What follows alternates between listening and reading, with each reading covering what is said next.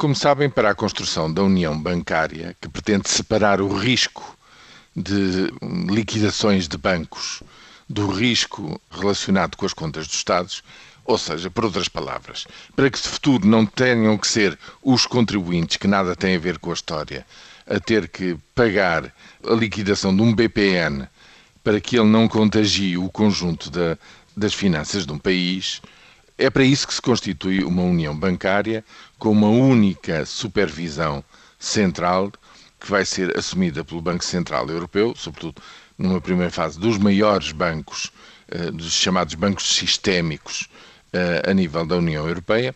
E agora, do que se trata, o que faltava fazer era como criar um, digamos, um, um mielheiro, um pé de meia, para fazer face a problemas que venham a existir de futuro liquidação de bancos.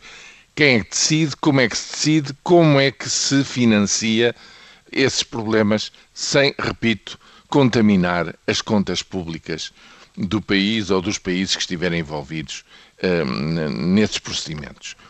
E ao fim de 16 horas, finalmente, numa negociação a três entre o Parlamento Europeu, a Comissão Europeia e o Conselho Europeu, chegou-se a um resultado que agora tem que ser ratificado pelos plenários, portanto, tanto pelo Conselho Europeu dos 28 governos como pelo plenário em Estrasburgo.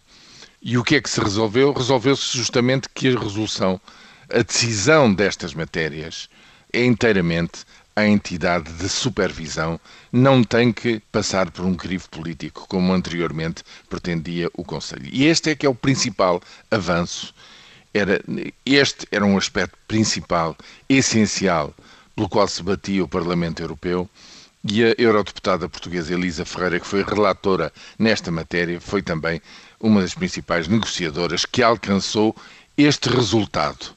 É muito positivo. O fundo ainda é pequeno, são só 55 mil milhões de euros. Eu sei que é uma verba impensável, mas é pequena, tendo em conta o universo potencial e aquilo é que eh, potencialmente poderá ter que ocorrer. Mas é um começo. É um começo. Agora, com a ratificação, dá-se um grande passo em frente para que os contribuintes, nós, eh, os portugueses, se viermos a ter que enfrentar um outro problema no setor bancário eh, no nosso país, não o tenhamos que fazer com os nossos impostos quando afinal não temos nada a ver com essa história.